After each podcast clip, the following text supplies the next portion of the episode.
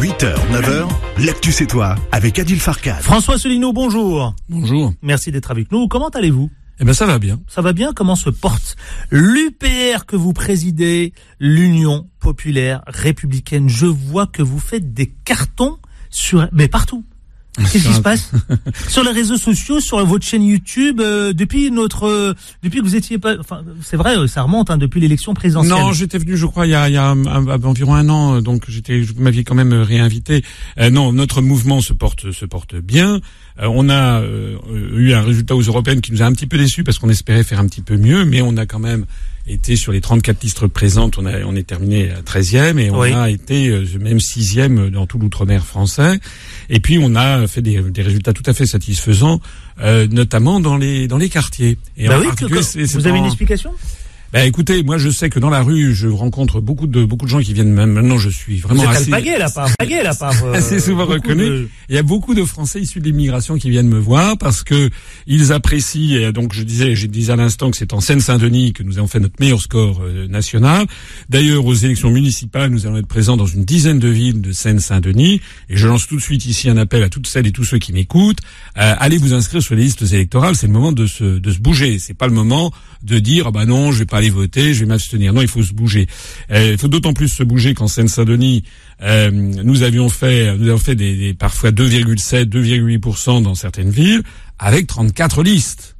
Mais là, il y aura pas 34 listes, là, il y en aura Ouais. 4 ou 5. Oui. Donc nous, notre objectif, c'est de faire le score maximal, et j'espère qu'on va avoir. D'ailleurs, on a pas mal de parmi nos, nos têtes de liste pour des mairies euh, de, en Seine-Saint-Denis, on a un certain nombre de Français d'origine d'origine euh, d'origine immigrée qui seront euh, tête tête de liste. Donc la diversité est à l'honneur chez vous, Ben, c'est un- y compris sociale, géographique, oui. euh, euh, issu de l'immigration, dans tout, euh, dans tous les Absolument. sens du Et pourquoi ça? Parce que je pense que d'abord, nous sommes un parti. Alors c'est un peu, ça paraît un peu, un peu de l'autopromotion que de le dire, mais je crois que beaucoup de Français, issus de l'immigration ou pas issus de l'immigration d'ailleurs, de droite comme de gauche, euh, reconnaissent que notre parti d'abord n'a pas changé d'un iota dans ses analyses et ses propositions depuis 12 ans et demi que j'ai créé ce parti. Deuxièmement, que ces analyses et ces propositions sont conformes aux événements et au déroulement des événements. Ils sont explicatifs. Troisièmement, que nous sommes un parti sincère et honnête. Il n'y a pas une seule casserole, alors que vous regardez les autres partis politiques, c'est un concert de, casseroles qui tintinabule au basque des uns et des autres. Euh, Quatrièmement, que nous, nous ne dépendons de personne, sauf de nos adhérents et de nos sympathisants financièrement. Hein. Lorsque je vois, par exemple, que le Front National, euh, il, euh, il a été obligé, il est quasiment en faillite, et il est obligé de souscrire un prêt de 8 millions d'euros auprès d'une banque aux Émirats Arabes Unis. Oui. Excusez-moi, ça me fait, ça me fait doucement rigoler.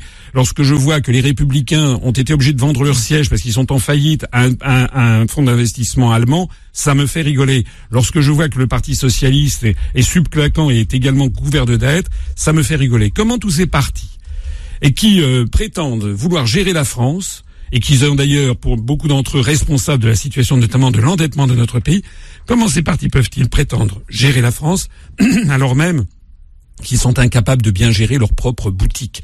Nous, nous n'avons d'argent que de nos adhérents et de nos sympathisants. Nous avons zéro euro d'argent public. Zéro monsieur- euro, attendez, zéro euro d'endettement bancaire. Et malgré, malgré cela, je termine, malgré ça, nous sommes le site upr.fr est le site le plus consulté de tous les partis politiques français et notre chaîne YouTube a, fait Monsieur 110, le Président, 118 000 je crois abonnés. Que finalement, tous les partis politiques s'effondrent et le vôtre est en train Progresse. de... Progresse, c'est ça? Progresse, C'est ce absolument. que je comprends dans votre analyse. Mais c'est la vérité. Vous êtes en train de me faire un état des lieux de 12 ans d'existence, 12 ans d'existence, et en même temps, pardonnez-moi, mais en face, vous avez La République En Marche, qui est un tout nouveau parti. Oui, mais la, différence entre la République en marche, d'ailleurs, nous, on va présenter des candidats dans à peu près 50 à 60 villes de plus de 10 000 habitants. Euh, la République en marche a annoncé qu'ils allaient en présenter dans 160. Ils n'arrivent pas à en présenter parce que les gens ne veulent pas être sur leurs étiquettes. D'ailleurs, ils vont faire des listes sans étiquette en marche. Ça veut dire que nous, avec nos petits moyens, nous allons faire à peu près un tiers de la- des, des candidatures de En Marche qui a tous les moyens à sa disposition, moyens financiers, moyens audiovisuels. Nous, nous sommes handicapés dans notre progression par une seule chose, c'est que nous sommes blacklistés de fait dans tous les grands médias suivis par le CSA, sauf à l'exception de Sud Radio qui de temps en temps nous donne. Je pensais qu'elle avait été levée. Écoutez, regardez, et donnez-nous un coup de main. Parlez à vos collègues, à vos confrères. Nous n'arrivons pas à être invités en dehors des périodes électorales. Même si on vous a vu chez Bourdin sur Non, RMC, pardon, en période euh, électorale. en période électorale. En dehors de cela, on Jamais. vous jamais. Jamais. Mais vous écrivez au CSA Oui, mais le CSA dit qu'il n'a pas le pouvoir de. Enfin bref, euh, voilà. Le problème qu'il y a en France, c'est que tous les contre-pouvoirs ont disjoncté. Le CSA. Alors quel- que- comment doit-on le traduire? Est-ce que vous gênez vraiment tant que cela, euh, tant que cela? Bah oui. C'est quoi? Et pourquoi est-ce que pourquoi est-ce que par exemple les grands médias mettent en avant euh, Madame Le Pen, Monsieur Mélenchon, etc. Pourquoi ils passent régulièrement dans les médias? C'est parce qu'en fait, ils ne sont pas très dangereux. Et pourquoi ils ne sont pas très dangereux? Parce qu'ils ne vont pas au bout des choses. Nous, nous sommes le seul grand mouvement politique qui dit, qui allons au bout des choses et qui proposons aux Français la clé pour redresser notre pays, la clé pour rendre aux Français leur démocratie, c'est-à-dire sortir de l'Union européenne, ce que nous appelons le Frexit, comme il y a le Brexit au Royaume-Uni, on on en parlera peut-être. Oui, on va en parler. Nous voulons sortir de l'euro et nous voulons sortir de l'OTAN qui nous entraîne dans des guerres illégales, notamment au Moyen-Orient. Et c'est ce triptyque-là qui est la clé de, la- résurrection de la France, je n'hésite pas à le dire. Mais le Brexit, vous avez fait référence évidemment à l'Angleterre. Le Brexit, c'est un peu un pari perdu. Ah, pas du tout, parce que vous avez vu ce qui a été... Ah, dé- à demi-mot quand même. Hein. Non, vous avez vu ce qui a été décidé hier, c'est-à-dire Oui, dans, j'ai dans vu, la nuit, les, les- finalement, les députés travaillistes sont, se sont tombés d'accord, ils ont voté, il va y avoir donc des élections générales qui auront lieu le 12 décembre, donc il faut que ce soit la Mais parole. chez nous en France, le Frexit, c'est un peu utopique. Mais pourquoi c'est utopique? Je vous pose la question. Non, ça n'a rien d'utopique. C'est- ce qui est sûr, c'est que euh, on a mis dans la tête des Français que sortir de l'Union européenne serait un désastre, une catastrophe, et on dit regardez ce qui se passe au Royaume-Uni. Mais au Royaume-Uni, si le problème n'est pas de sortir de l'Union européenne, le problème c'est de faire que les jeunes qui ont été battus au référendum de 2016 Oui. acceptent le verdict du suffrage universel. C'est ça le problème. C'est comme en France. En France, vous savez, en France, il y a eu 55% de Français qui ont voté non Mhm. à la Constitution européenne en 2005. Eh bien, en 2007, les- le- le- ou 2008, pardon, la France a ratifié. Alors c'est quoi cette fameuse clé du Frexit alors? Eh bien, je vous dis. Vous la tenez comment? Écoutez, je vais, je vais vous dire. un- Parce que les Français, je veux bien, moi, on est d'accord. Euh, pour les convaincre, il faut leur livrer quand même quelques outils. Oui, mais il faudrait déjà qu'il y ait un débat. Est-ce que vous avez remarqué qu'en France, vous regardez TF1, France 2, Europa, RTL, etc., France Inter, il n'y a pas de débat actuellement. C'est quand même incroyable. Normalement, dans une démocratie, il devrait y avoir des débats, par exemple, sur le Brexit. Actuellement, sur toutes les grandes chaînes de radio et télévision françaises, on ne cesse que de présenter Boris Johnson comme une espèce de dingue, mal coiffé, illuminé, et que, euh, heureux, et que les Britanniques se mordraient les doigts d'avoir voté pour le Brexit. C'est faux. Les sondages montrent l'inverse. Et puis, je vais vous dire, si le Brexit était une catastrophe, les européistes devraient dire, bah, allez-y. Hmm. Allez-y, puis on va voir, le, ils montreraient le désastre. Ils ont traîné les pieds, ça fait trois ans et demi qu'ils traînent les pieds pour empêcher les Britanniques d'avoir le résultat pour lequel ils ont voté. Il n'y a pas de débat en France. Moi, ce que je souhaiterais, c'est, d'ailleurs, ce serait normal. Ce serait normal face à un événement aussi important que la sortie du Royaume-Uni de, de- de l'Union européenne, qu'il y ait, à une heure de grande écoute sur TF1, sur France 2, etc., un débat avec des pro-Brexit et des anti-Brexit. Et moi, je pense que je pourrais, j'aurais quand même des raisons d'être invité, puisque j'ai créé le parti le plus important et qui existe depuis 12 ans, personne ne peut le nier, qui milite pour la sortie de la France de l'Union européenne. Vous aviez fait cette déclaration, vous avez dit il y a une vie après l'Union européenne. Bah oui. Que doit-on comprendre? Eh ben, Quelle veut- interprétation vous vouliez évidemment euh, Écoutez, la à ce moment-là la euh, constru- ben, ça veut dire que c'est comme il y a une vie après la- regardé un peu. Ça fait comme il y a une vie après la construction du socialisme, si vous voulez.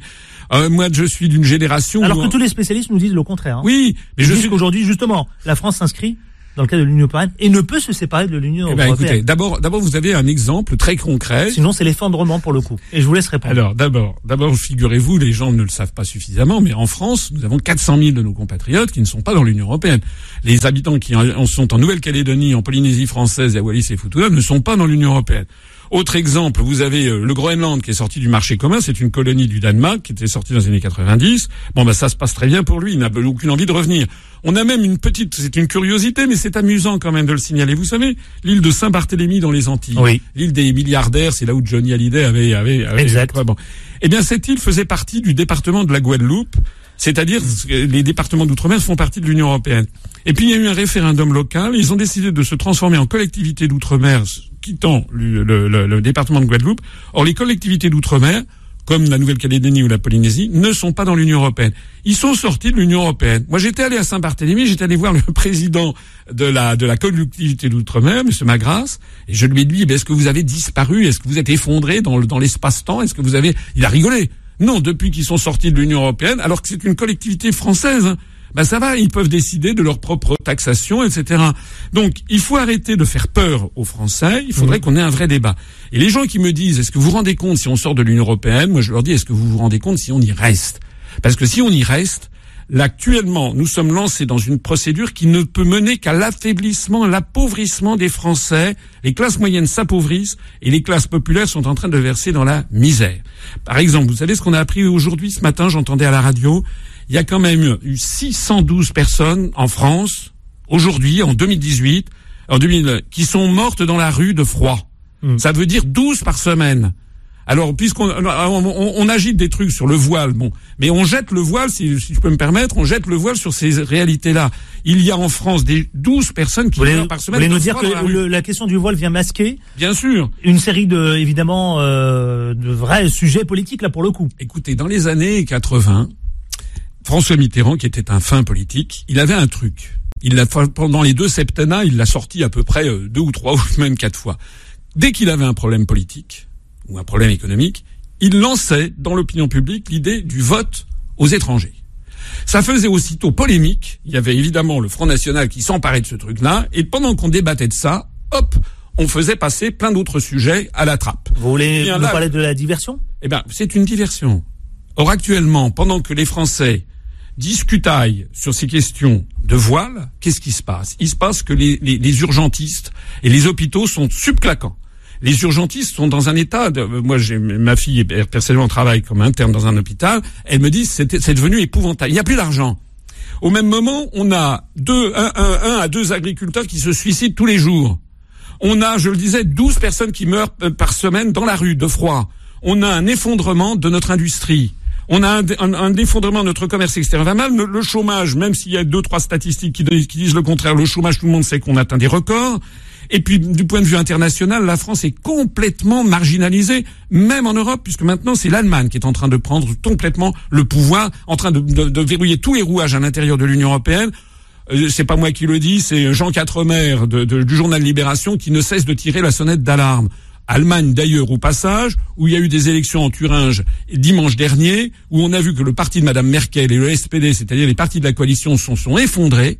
Et actuellement, c'est, euh, vous savez ce qui est en pointe maintenant, c'est un parti, l'AFD, qui est un parti quasiment crypto-néo-nazi. Voilà ce qui est en train de se passer sur la scène internationale. Donc ce sont des sujets d'une extrême importance qui sont en train de se passer. Et nous, eh bien, au lieu de parler de ces vrais sujets, au lieu de parler du Brexit, eh bien, on discutaille sur ces questions de voile qui vont ressortir. Et puis dans deux mois ou dans, dans six mois, on ressortira encore une affaire comme celle-ci. Alors, comme on vous ferme évidemment euh, le robinet euh, auprès des médias, vous, vous avez créé votre chaîne. Alors on a créé notre chaîne qui s'appelle UPR TV. UPR TV sur YouTube et donc on a. 100... Et j'ai vu que vous faisiez un carton aussi ah là aussi. 118 000 abonnés. C'est aussi un moyen pour vous de d'exister et de, et de vous exprimer. Mmh. Oui, bien sûr. Oui. Et maintenant d'ailleurs on ouvre cette chaîne à des pas, pas seulement à des questions politiques. Moi j'y interviens évidemment très régulièrement, mais à chaque fois que je fais une intervention allez regarder les, les, les, scores. On, est à 80 000, 100 000 vues, 150 000 vues. J'ai fait une, j'ai fait une, une vidéo sur le pacte de Marrakech. On en est à, à 517 000 vues. Donc euh, on est, euh, on, on, a des très bons scores, mais on essaie aussi de s'ouvrir euh, à des personnalités extérieures. J'ai reçu, euh, j'ai reçu un romancier, j'ai reçu un musicien. On va continuer là-dessus. On essaie d'ouvrir de plus en plus notre chaîne à des personnalités extérieures, y compris, euh, par exemple, à, à, des personnes qui ont été connues sur les gilets jaunes. On a, on a, on a largement ouvert notre antenne à des gilets jaunes qui sont venus s'exprimer, qui d'ailleurs disaient des choses avec lesquelles nous n'étions pas forcément d'accord à l'UPR, mais pour essayer de faire renaître le débat. Eh ben justement, François Solino est notre invité ce matin. Il est le président de l'UPR. On continue d'en parler parce que figurez-vous, vous avez fait référence justement à la question du voile. On va en parler juste après la pause pub. Bayonne.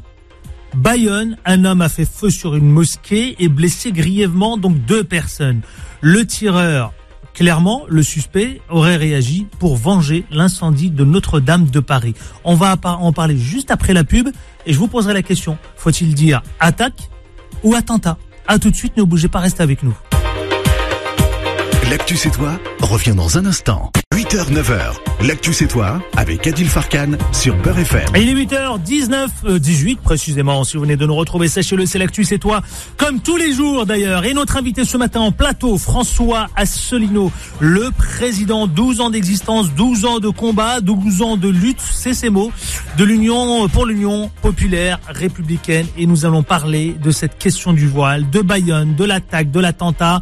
Bref, y compris vous au 0153 euh, 0158 43 3000.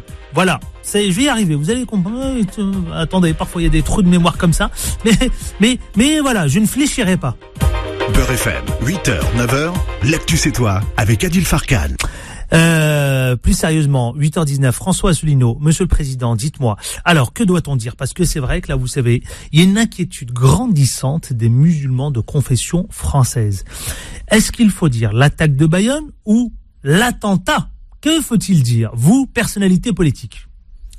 Alors, ce que vous ce que vous soulevez derrière cette question, c'est de savoir si on dit une attaque, on a l'impression que c'est un acte isolé, qui a été spontané. Si on dit attentat, on laisse penser que ça a été euh, tout à fait euh, prémédité.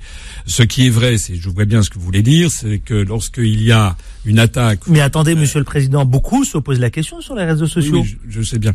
Donc, lorsqu'il y a une attaque qui est commise par quelqu'un de confession musulmane, on parle d'attentat. Et lorsque Voilà. c'est quelqu'un qui euh, fait, qui n'est pas de confession musulmane, on va plutôt parler d'attaque. On va d'ailleurs présenter là en l'espèce le, le, ce, ce, le, le- la personne qui a, qui a tiré qui, soit dit en passant, était un ancien candidat du Front National aux élections législatives, je crois, ou régionales, je me rappelle plus. Euh, alors c'est un monsieur de 84 ans, il est présenté comme un peu, comme un peu, comme un peu dérangé mentalement. Mais euh, euh, à mon avis, personnellement, tous ceux qui commettent des attaques ou des attentats sont des gens qui sont un peu dérangés mentalement. Euh, on, on a oublié, euh, on, on veut mettre dans la tête des Français que l'idée que euh, islam égale terrorisme. C'est un peu comme d'au- d'autres forces qui essayent de faire croire que catholicisme égale pédophilie. Exact. Bon, et y a- oui, il y a eu des pédophiles dans l'Église catholique, mais tous- tous les catholiques sont pas pédophiles. Faut pas exagérer. Pareil pour les, pareil pour pour l'islam. On oublie un petit peu trop que moi je me rappelle très bien que le- le- l'horrible attentat qui a eu lieu ou attaque, si vous voulez, qui a eu lieu sur la promenade des Anglais à Nice, euh, commise par un par un par un, un- un- un- quelqu'un d'origine musulmane, euh, ben, les premières victimes c'était des musulmans. Euh, Il y a eu un, il y a eu un nombre de musulmans qui étaient parmi les, les gens qui, qui sont morts.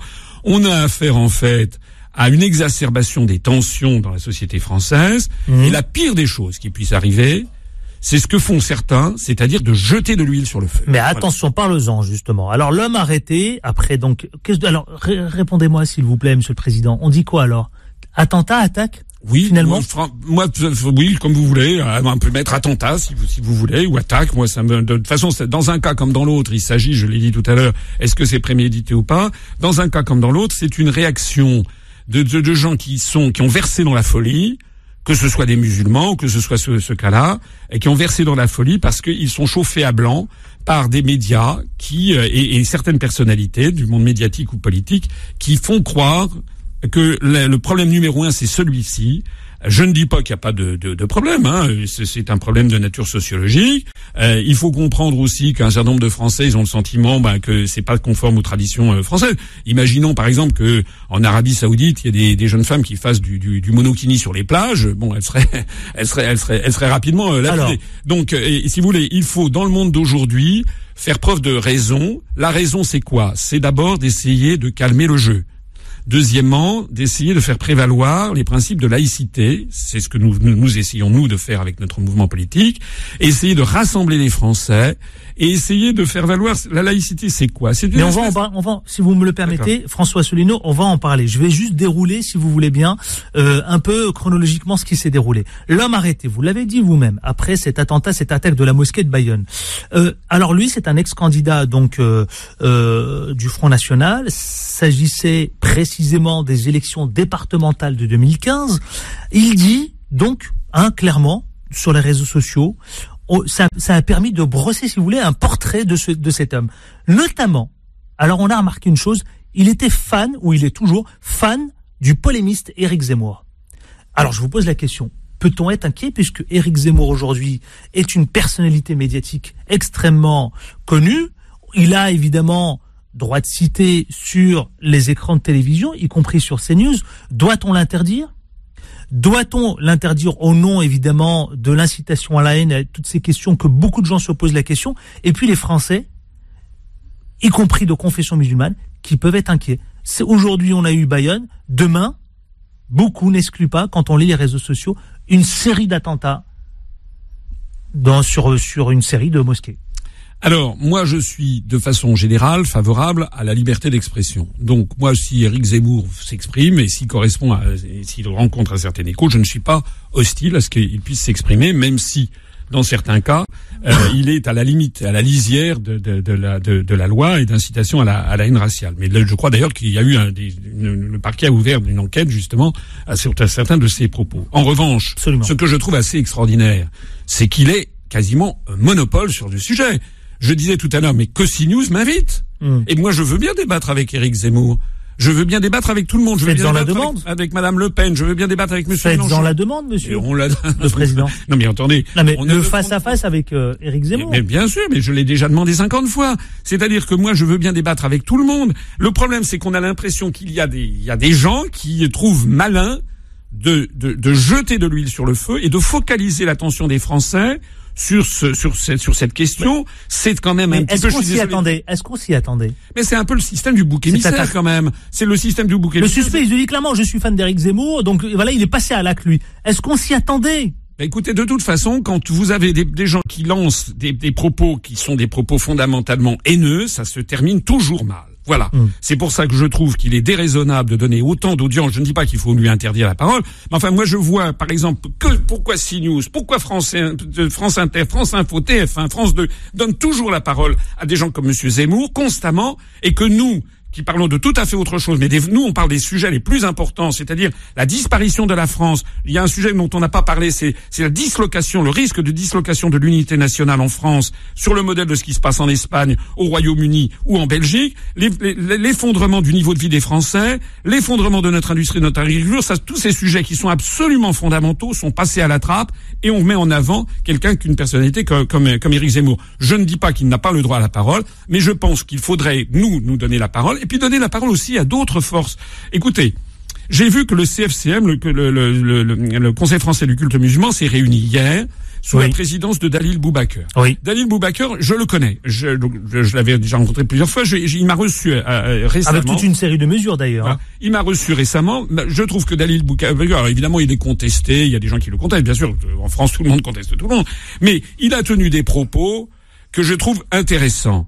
Il a rappelé effectivement que c'était que le, le, port du voile était une prescription religieuse. D'ailleurs, d'après ce que je crois, il y a la sourate 24 et la sourate 33 du Coran qui en évoquent ça.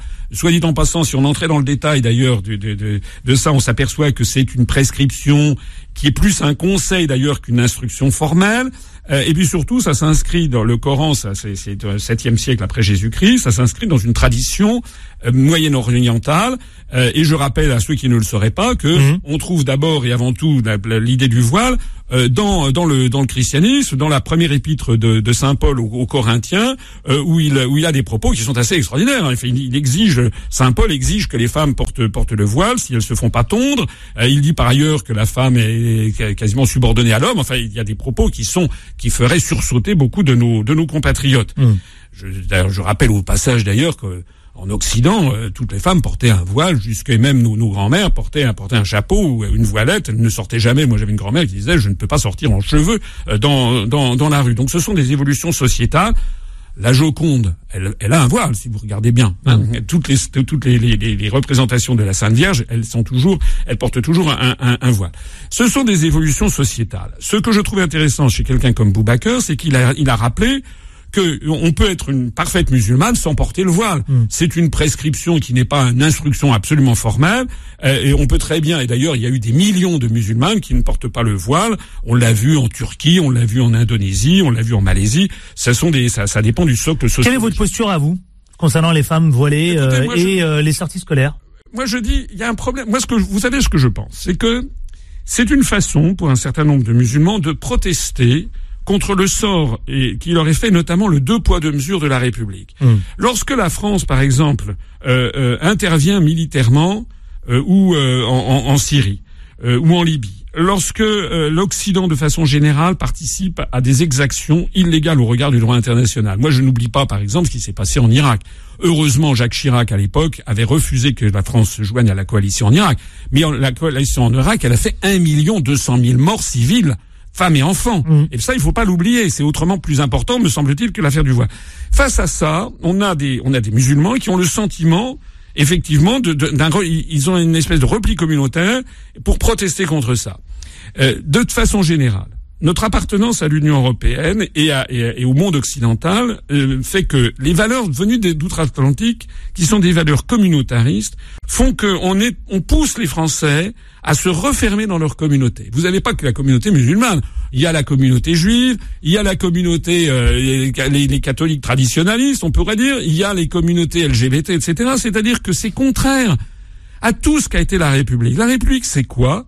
C'est que les gens ont le droit d'avoir leur religion, ou de ne pas en avoir d'ailleurs. Ils peuvent être catholiques, protestants, juifs, musulmans sunnites, musulmans chiites, euh, bouddhistes, etc. Ils peuvent être, ils peuvent avoir l'orientation sexuelle qu'ils veulent, etc. Mais dans la France traditionnelle, on garde ça pour sa sphère privée. Et hmm. c'est une espèce de savoir-vivre en commun de ne pas imposer aux autres leur euh, leur euh, leur euh, leur leur leur leur, leur chose.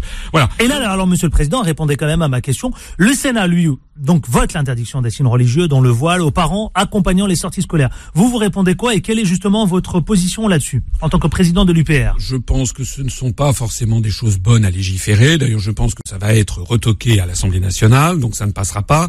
C'est plutôt une posture votée par les sénateurs, les républicains, pour essayer d'attirer eux. Vous savez que le, mouvement Les Républicains est en pleine débandade. Hein, ils sont en, d'ailleurs la plupart des partis politiques sont en débandade en France, et donc ils essaient de se refaire un petit peu un petit quelque chose là-dessus. Je trouve que ça ne les hausse pas. Il y a à mon avis des sujets moins on en parle, mieux on se porte. Et eh ben justement, on va continuer d'en parler justement. On va parler de, de ce suspect concernant donc l'attaque, l'attentat de, de Bayonne. On reviendra aussi sur cette inquiétude des Français euh, de confession musulmane. On reviendra aussi parce que le suspect se dit vouloir venger la destruction de Notre-Dame de Paris. Pour l'heure, il est 8h30.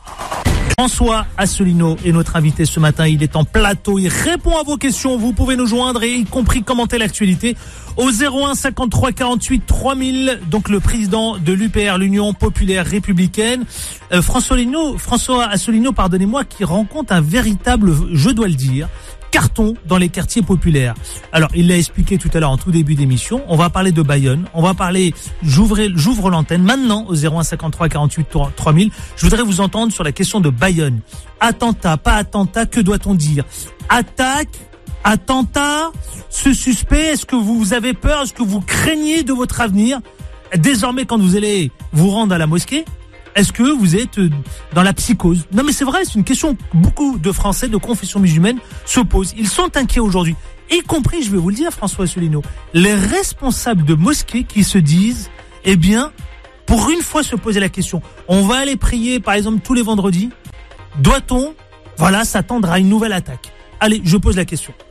Beurre FM, 8h, 9h, l'actu c'est toi, avec Adil Farkan. Et puis venez interpeller donc François Asselineau, le président de l'UPR. Dites-moi, quelques questions euh, rapides, s'il vous plaît, avec des, cours, des réponses courtes pour, évidemment, ouvrir l'antenne. Monsieur François Asselineau, monsieur le président, d'abord, question.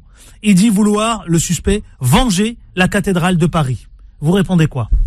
Ben, Il a des informations que je n'ai pas parce que moi je ne sais absolument pas euh, ce qui est à l'origine de l'incendie de Notre-Dame de Paris. Et là, on est en plein, en plein complotisme ou conspirationnisme. Moi, je ne sais pas. Il y a les, les je pense qu'une enquête est en cours. Je ne sais pas. Donc, ça fait partie, si vous voulez, d'un certain nombre de rumeurs qui peuvent circuler et qui peuvent toucher certains esprits fragiles. Et le procureur, il s'est exprimé, le procureur, quand même. Comment? Il s'est exprimé, le procureur. Oui, je sais bien, je sais bien que le procureur s'est exprimé, mais si vous voulez, là-dedans, c'est, on a affaire encore une fois à un acte qui est un acte de, de, de, délirant, quoi. Qu'est-ce que vous voulez que je vous dise? Parce que euh, ça, il y a pas d'abord, il y a, euh, oh, je ne sais pas d'où il sort ces informations. Qu'est-ce que vous voulez que je vous dise? Moi, je condamne avec la plus grande fermeté, bien sûr, comme tout le monde, cet attentat qui a eu à Bayonne, et je dis que la responsabilité numéro un, Elle vient de ce qu'il y a des gens qui. Non mais attendez, moi si je vous ai posé la question, c'est beaucoup se poser la question. Quel est le lien avec ce qui s'est passé donc euh, avec euh, cet incendie de la, cathédrale de Paris Vouloir venger quoi au juste? Parce qu'il y a des rumeurs qui circulent comme quoi, je pense que c'est ça, que ce seraient des musulmans qui auraient qui auraient mis le feu à, Notre-Dame de Paris. Je crois que c'est ça. Des musulmans ou des terroristes? Ou des, terroristes parce que là encore une fois, je n'en sais rien. Ça, fait, ça fait partie de ce genre de rumeurs qui circulent et qui sont attisées par la par, par un certain nombre de, de, de, de personnalités. On en a parlé tout à l'heure, qui passent leur temps. En tout cas, officiellement, aucune rumeur.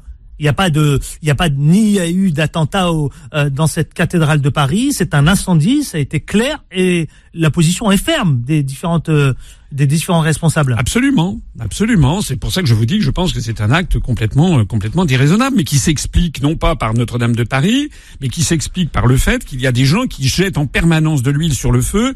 Euh, vous avez la théorie du grand remplacement, vous avez des gens qui sont là à expliquer que tous les maux de la société française viendraient de la présence de musulmans en France. Voilà. Allez, j'ouvre l'antenne. Euh, question, réponse courte s'il vous plaît, Monsieur Assolino les mosquées, aujourd'hui, oui ou non, doivent-elles être protégées? Je pense que si effectivement les choses continuent comme ça, je ne vois pas pourquoi on ne protégerait pas les mosquées comme on protège d'ailleurs les synagogues. Mais de, la même façon qu'il faut, il faut dire aussi les choses telles qu'elles sont. Il y a aussi pas mal de, d'églises qui sont victimes de pillages, etc. J'allais dire d'une façon générale, ce sont les lieux de culte de l'ensemble des cultes qui sont actuellement euh, victimes. Il y a aussi beaucoup d'églises qui sont euh, qui sont euh, qui sont pillées, etc.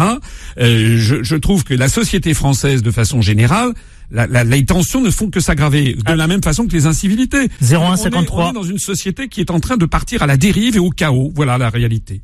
Dérive, chaos. Est-ce que vous le partagez? 0153 48 3000 direction Toulouse. À Toulouse, je vais accueillir Idriss. Bonjour Idriss. Bonjour. Bonjour. Euh, Bienvenue. Bonjour, bonjour, euh, bonjour M. Asselineau. Euh, bonjour le boss. Moi je l'appelle le boss M. Asselineau. Pour vous l'appelez le, le boss. Pourquoi? Ah ouais, c'est le dernier. Pour moi, c'est le dernier politique euh, qui tienne la route. C'est le dernier homme politique qui mérite qu'on vote pour lui. C'est euh, c'est les Gaulois, vous savez, Astérix Obélix. C'est irréductible. Voilà. C'est le dernier représentant de la France. C'est Monsieur Asselineau. La France, telle qu'on la, telle qu'on la veut. Vous savez, la, la France telle qu'on l'aimerait la voir, qui, n'existe plus d'ailleurs, d'ailleurs, comme vous disiez un instant, quoi. Parce qu'il euh, faut dire ce qui est la France. Dans le concert des nations, la France, euh, avec la France, c'est problématique. Hmm. Mais sans la France, c'est catastrophique. Oui alors, j'ai donc euh, on a bien compris effectivement que pour vous peut-être que ça passe par évidemment François Asselineau au pouvoir pour pouvoir résoudre un certain nombre de évidemment de d'éléments. Ça, je l'ai bien compris, Idriss. Concernant l'attaque de Bayonne, ah, c'est un attentat. Il faut appeler un chat un chat. C'est un attentat. C'est un attentat. Point barre. Ouais. Bon, ben c'est très clair. Tournons pas autour du pot, c'est un attentat. Est-ce que vous êtes inquiet? Euh, non, pas du tout. Pas du tout. Moi, avec des, avec des gens comme M. Asselineau, je ne suis pas du tout inquiet. Voilà. Bon, bah en tout cas, je vous dis clairement, aujourd'hui, les, les Français de confession musulmane sont inquiets. Euh, ils s'attendent à d'autres séries d'attentats. D'accord, bah, ça je veux bien, mais il faut pas, il faut pas tomber dans le piège. Merci, merci Idriss. Euh, je vais aller à Grenoble où je vais accueillir Anissa. Bonjour, euh, on va faire un peu le tour de, de France, hein, puisque après on ira à Poissy, à Livry-Gargan, à Mantes-la-Jolie. Tiens, Anissa, bonjour. Bonjour. Bonjour, je vous écoute, bienvenue. Alors merci. Euh, moi, je voulais euh, donc faire part de ma colère euh, donc dans ce qu'on lit dans les médias par rapport à l'attentat de Bayonne. Oui. notamment donc nous dans le Dauphiné libéré à Grenoble, on lit que l'auteur a voulu seulement incendier la mosquée. On, on, entend bien le terme. Il ne voulait que incendier la mosquée, comme si c'était pas criminel déjà d'incendier la mosquée. On dit qu'il n'avait pas la volonté de tuer qu'est-ce qu'il faisait avec des armes. Euh, on lui laisse le bénéfice du doute quant à, sa, quant à son état psychique. Euh, par contre, euh, quand c'est un musulman qui, qui commet un acte terroriste, là, il n'y a jamais aucun doute. jamais une autre hypothèse que l'acte terroriste. Vous comprenez ça, François Asselineau Vous l'entendez, ça, cette poids, colère Deux mesures oui. en fonction des Vous avez le sentiment de deux poids, deux mesures Oui. Non, mais c'est pas un sentiment.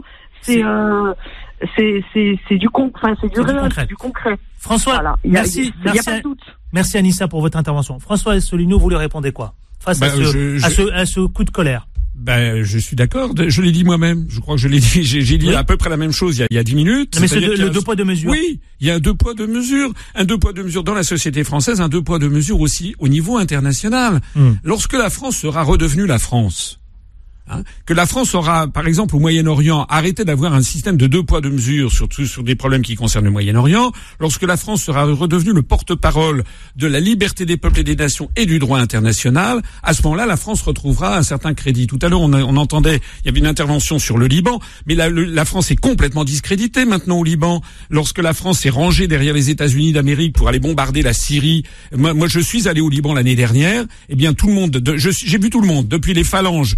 Euh, de, de, de, de, de jusqu'à j'étais à la télévision du Hezbollah, à la télévision Al-Mayadine en rencontrant le grand euh, le, grand moufti du Liban de, de, l'islam sunnite, etc. En, en voyant les druzes, en voyant toutes les confessions. Eh bien, tout le monde, ce sont des gens qui sont en désaccord sur tout. Ils étaient en accord sur un point. La France est complètement discréditée maintenant euh, parce qu'elle parce qu'elle n'est plus la France. Et je pense que pour redonner confiance à tous nos compatriotes, rassembler les Français, quelle que soit leur religion, leur confession. Il faut que la France redevienne la France et ah. qu'elle ne soit plus soumise à l'hégémonie américaine. Et Je continue d'accueillir nos auditeurs qui nous appellent évidemment au 0153 48 3000. Jafar, Lévry Gargan, bonjour Jafar. Ouais, bonjour, salam alaikum, Bonjour, bienvenue, je vous écoute mon cher Jafar. Euh, merci, je vous appelle euh, par rapport à ce qui s'est passé euh, à Bayonne. Moi, je voulais dire juste, c'est un attentat euh, ce qui se passe là aujourd'hui, franchement, c'est inquiétant. Parce que d'un côté, ils nous appellent euh, les musulmans, c'est des terroristes. Là, là, ce qu'on voit là, il euh, n'y a pas que nous en fait. Parce que nous-mêmes, on s'est fait attaquer aussi. Donc, c'est franchement, je sais pas quoi dire. Parce que là, ce qui se passe, c'est n'importe quoi. Qu'est-ce qui est n'importe quoi? C'est n'importe quoi, c'est la politique. La politique, elle est en train de tout mélanger, elle est en train de tout foutre en l'air. Euh, elle est en train vraiment de faire, euh, de crier des ennemis, de, de terrorisme partout. Euh, franchement, c'est, c'est, je sais pas quoi dire, parce que je suis, je suis, franchement, hein, quand j'y vais à la mosquée, moi, là maintenant, j'ai, j'ai, même pas, j'ai peur d'y aller à la mosquée. J'ai peur d'y aller à la mosquée parce que il me disait euh, peut-être on se fait attaquer, peut-être euh, tu rentres à la mosquée pour faire tes prières et tu sors, euh, je sais pas Bon, qu'est-ce qui va se passer Qu'est-ce qui va se passer Et l'inquiétude effectivement de se rendre à la mosquée aujourd'hui. Jafar, merci pour votre témoignage. Tenez, je vais aller à Poissy où je vais accueillir Fatia. Je vous ai, je vous ai posé la question. Je voudrais avoir aussi votre réponse en, en quelques secondes. L'inquiétude de ces Français de confession musulmane de se rendre à la mosquée aujourd'hui. Euh, ça se comprend? Bah oui, ça se comprend. À ce euh, donc est-ce qu'il faut aujourd'hui sécuriser davantage les mosquées?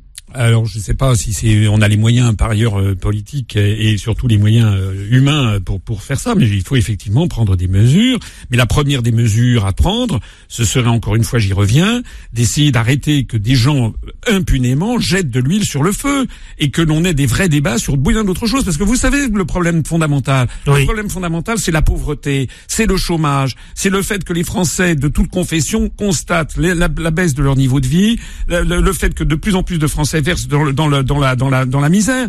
Donc euh, là, tout le monde sait bien que les, dérives terroristes, les attentats, etc., quelle que soit leur origine, découlent justement d'une société qui est malade, qui est malade parce que les Français ne se reconnaissent plus dans leur propre pays et qu'ils constatent qu'il y a des différences sociales de plus en plus importantes. Il y a eu, je le disais tout à l'heure, il y a eu 12 morts par semaine en France de gens qui crèvent dans la rue de froid et au même moment, on apprend que M. Bernard Arnault, il, a, il est devenu la troisième fortune mondiale avec 80 milliards d'euros. Il y a un petit problème quand même en France. Hmm. Le problème numéro un, c'est un problème social, c'est un problème économique, c'est un problème de chômage.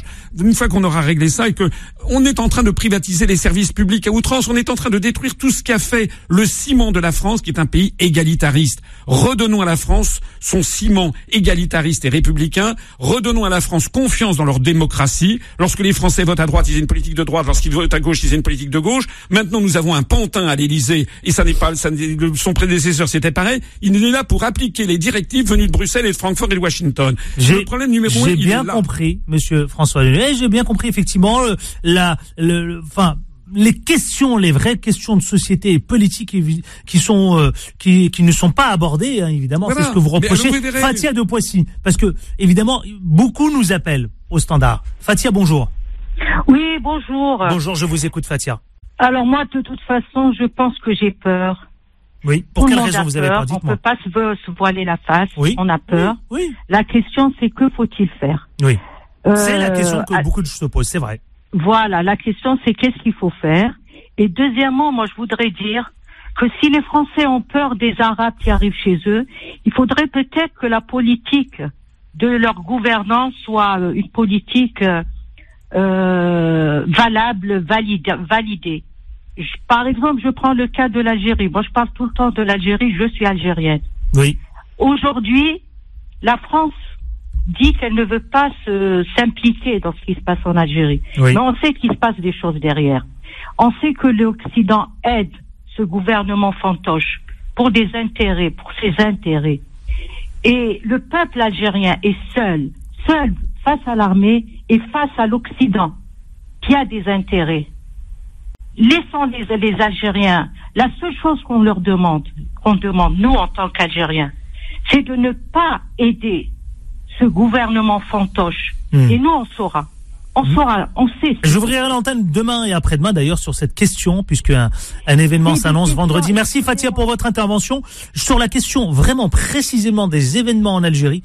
Je ferai une émission spéciale demain et vendredi, y compris puisque vous le savez que vendredi une grande journée est appelée donc euh, à investir les rues, les manifestations, une grande journée de manifestation euh, donc ce ce vendredi. Oui, Monsieur François Asselineau, vous vouliez dire un mot là-dessus? Ben, Je, je, je voudrais aller dans le sens de ce qu'a dit Fatia, c'est-à-dire que je trouve que la France, au troisième millénaire, devrait être plus que jamais le porte-parole de la liberté des peuples et des nations. Il faut que la France arrête de donner des leçons de morale à la planète entière. Qu'est-ce que vous allez nous dire qu'elle a de perdu de, faire- sa diplomatie et de faire de l'ingérence. Écoutez, le- lorsque je vois que vous, tout à l'heure on disait que Monsieur Le Drian, qui appelle le gouvernement libanais à entendre les manifestants, mais Monsieur Le Drian, il faudrait déjà que le gouvernement français il entende les manifestants en France. Hmm. Il y a eu, j'ai rêvé où il y a eu 25 ou 30 personnes qui ont été éborgnées chez les gilets jaunes. J'ai rêvé ou bien la France euh, le, le 5 décembre va entrer dans une grève illimitée parce que le gouvernement est en train d'attaquer toutes les retraites des Français dans tous les domaines à la demande toujours de Bruxelles, puisque nous avons un pantin à l'Élysée qui applique les directives venues de Bruxelles.